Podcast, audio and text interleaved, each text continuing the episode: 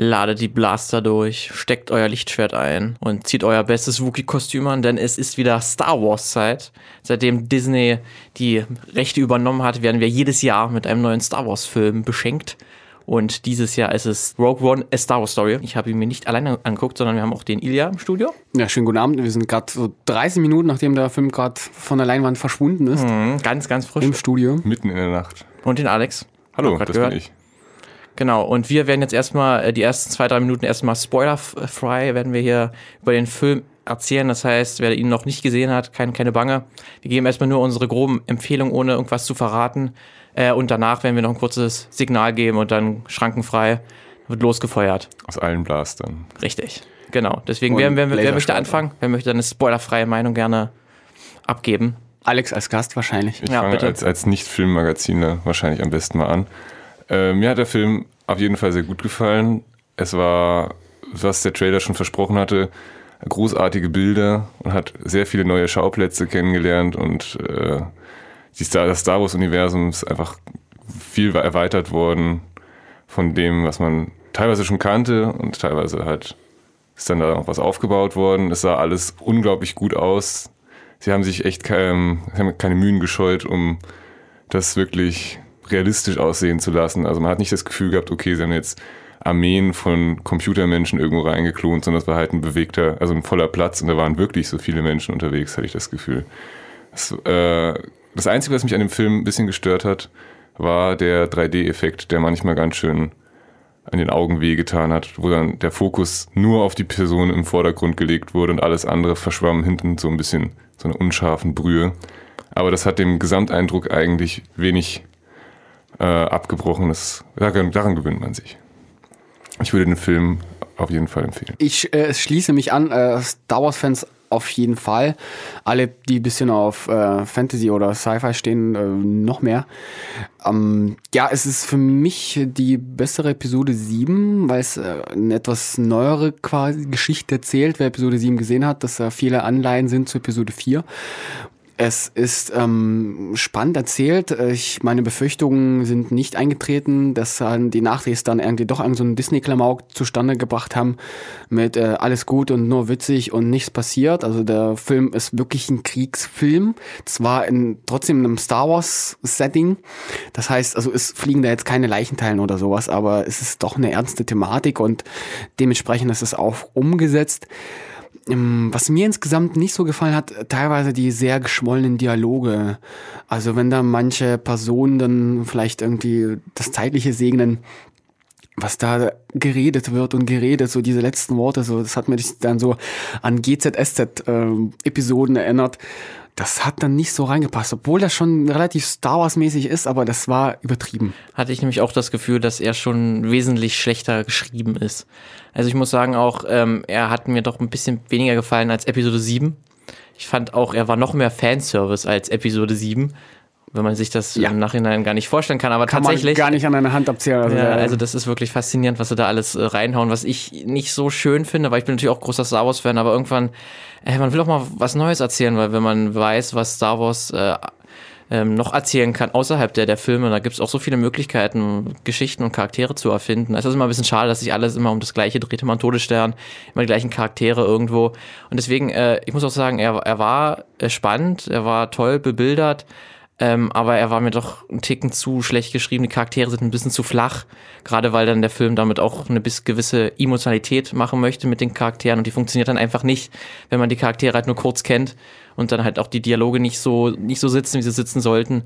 Ähm, deswegen für alle Star Wars-Fans auf jeden Fall zu empfehlen, aber er, er hat schon viele kleine Nicklichkeiten, die mir zumindest dann ein bisschen den Spaß etwas verdorben haben. Ja, man muss natürlich auch anmerken, dass es halt wirklich so ist, dass alle Charaktere quasi erst dort eingeführt Ja. werden. Und wie kann man um jemanden großartig trauern, von dem man bis jetzt nur zehn Sätze gehört hat oder so? Und wir haben natürlich Spoiler. den Film auf.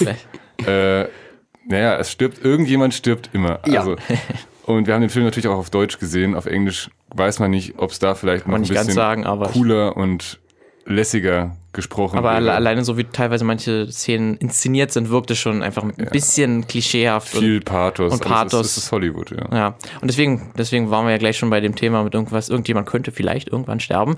Deswegen, wir werden jetzt gleich, also gehen wir jetzt in den Spoilerbereich, also für alle, die den Film nicht gesehen haben. Und Geben wir das jetzt fünf Sekunden zum Abschalten. gehen wir jetzt eins, zwei, drei, vier, fünf und zu spät. Und es So. sterben alle. Und es sterben alle. Im Prinzip ist das das große Gesamtfazit. Das ist echt. Und das hat mir besonders gut gefallen. Also es Ja. war, fand ich sehr äh, so explizit umgesetzt. Also das hätte ich nicht erwartet, dass wirklich, also niemand übrig bleibt aus diesem Team. Ja. Mir ist immer im Kopf dieser Satz rumgegeistert, den Prinzessin Leia, ich glaube in Episode 4 oder 5 sagt, ein, ein paar sehr mutige Männer und Frauen haben ihr Leben gegeben, um äh, an diese Pläne zu kommen. Und ja, wow, tatsächlich. Also die sind da echt äh, komplettes Suizidkommando reingegangen.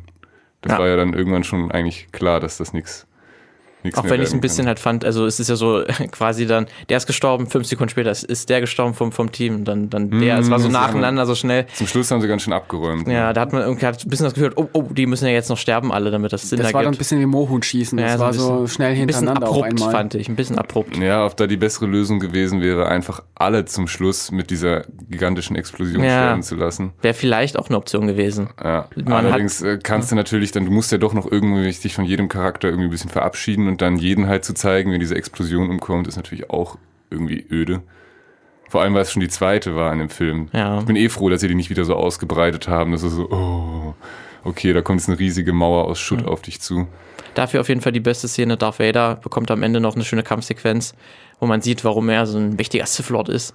Äh, Wobei das, war- mega großer Fanservice war. Also die letzten fünf Das fand ich Minuten waren also das war- komplett unnötig eigentlich für den Film. ja, das ist richtig. Nein, das Also war- das ist dann einfach, es schließt komplett einfach an Teil 4 an. Ja. Was ein bisschen, ja, kann man unnötig. Also zwischen Rogue One und Teil 4 vergehen, also in echter Zeit vielleicht zwei Stunden und auf Filmzeit wahrscheinlich fünf Sekunden ungefähr.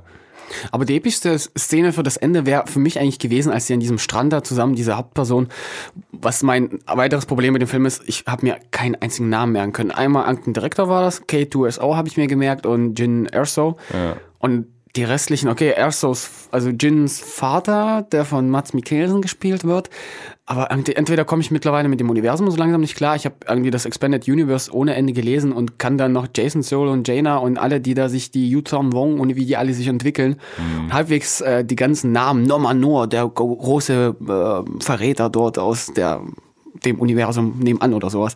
Das kann ich alles noch, aber ich kann mir die ganzen Namen aus diesen neuen Filmen nicht merken. Ich weiß nicht, ob ich der Einzige bin damit gerade.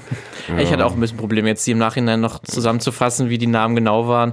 Das liegt auch einfach daran, die werden jetzt erst eingeführt und es sind auch nicht die allerstärksten Charaktere. Also auch der äh, beste Freund dann von, von Jin, heißt die Jin? Die Ja, Hauptcharakteren? Ja. Ja, gut. Ja. Habe ich das richtig schon mal? Felicity Zone. Felicity Jones, der, der Kumpane da, der quasi so charakterisiert wird, hatte ich das Gefühl, so ein bisschen als Han Solo am Anfang.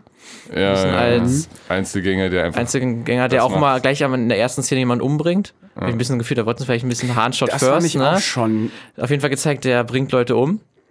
Und ihm dann halt so ein bisschen den Charakter-Arc zu geben. Ja, er macht zum Guten, er, er sieht auch, dass er mal Fehler gemacht hat und so. Und aber kämpft dann letztendlich für das Richtige. Und das in der richtigen auch, Art und Weise. auch ein interessanter Aspekt des Films, dass eben äh, es gab irgendwie keine schwarz-weißen Charaktere mehr. Also gut, na klar, die Hauptcharaktere waren natürlich immer, also diese Jin Erso war natürlich komplett unschuldig und gut und der böse Architekt und Ingenieur des Todessterns war natürlich komplett böse, aber dazwischen war alles grau eigentlich. Ja. Der, Da fand ich den Trailer ganz schön geschnitten. Sie hat ja an- irgendwann diese imperiale Uniform an und Ja. im Trailer denkt man so, uh, sie hat ja vielleicht die Seite gewechselt, aber das hat ja dann einen ganz anderen Grund, Ja. eigentlich einen ganz banalen sogar. also sind auf jeden Fall mehr Grautöne zum Star Wars-Universum dazugekommen. Ja. Das, das war ganz schön. ne? es nicht die braunen Töne sind. Solange es nicht die braunen Töne ist mir das egal. Grau, Grau geht gerade so noch. Ja, also es war sehr konsequent. Also diese, also vor allem, was du angesprochen hast, dieser Schuss in, den Rücken, also das ist auch so dieses Heimtückische, was, was dabei ist, was sehr untypisch für das Star Wars-Universum ist, vor allem seitdem äh, George Lucas nochmal äh, per CGI dann Nochmal die die- Szene umgebaut ja. hat mit Greedo und Han Solo. Und das fand ich sehr, sehr erfrischend dafür. Fand ich auch sehr schön. Also schön. Ich glaube, das war auch wirklich ein direktes Zitat oder irgendwie ein Hinweis darauf, hey, George, äh, man kann Charakter auch so am Anfang charakterisieren, ihn ein bisschen killermäßig darstellen, ohne dass er das Publikum sagt, oh mein Gott, den wollen wir nicht, nicht folgen, weil er so, so böse ist. Deswegen, also das, ist, das war auf jeden Fall, fand, fand ich auch schön, schön Ja. gemacht. wobei, pf, ja, ja doch, stimmt. Ich fand es zwar auch fragwürdig, aber letztendlich kann man sich Ja. irgendwie relativ schnell damit abfinden. ja. Bleibt einfach okay, nichts dann anderes ist er halt übrig. tot.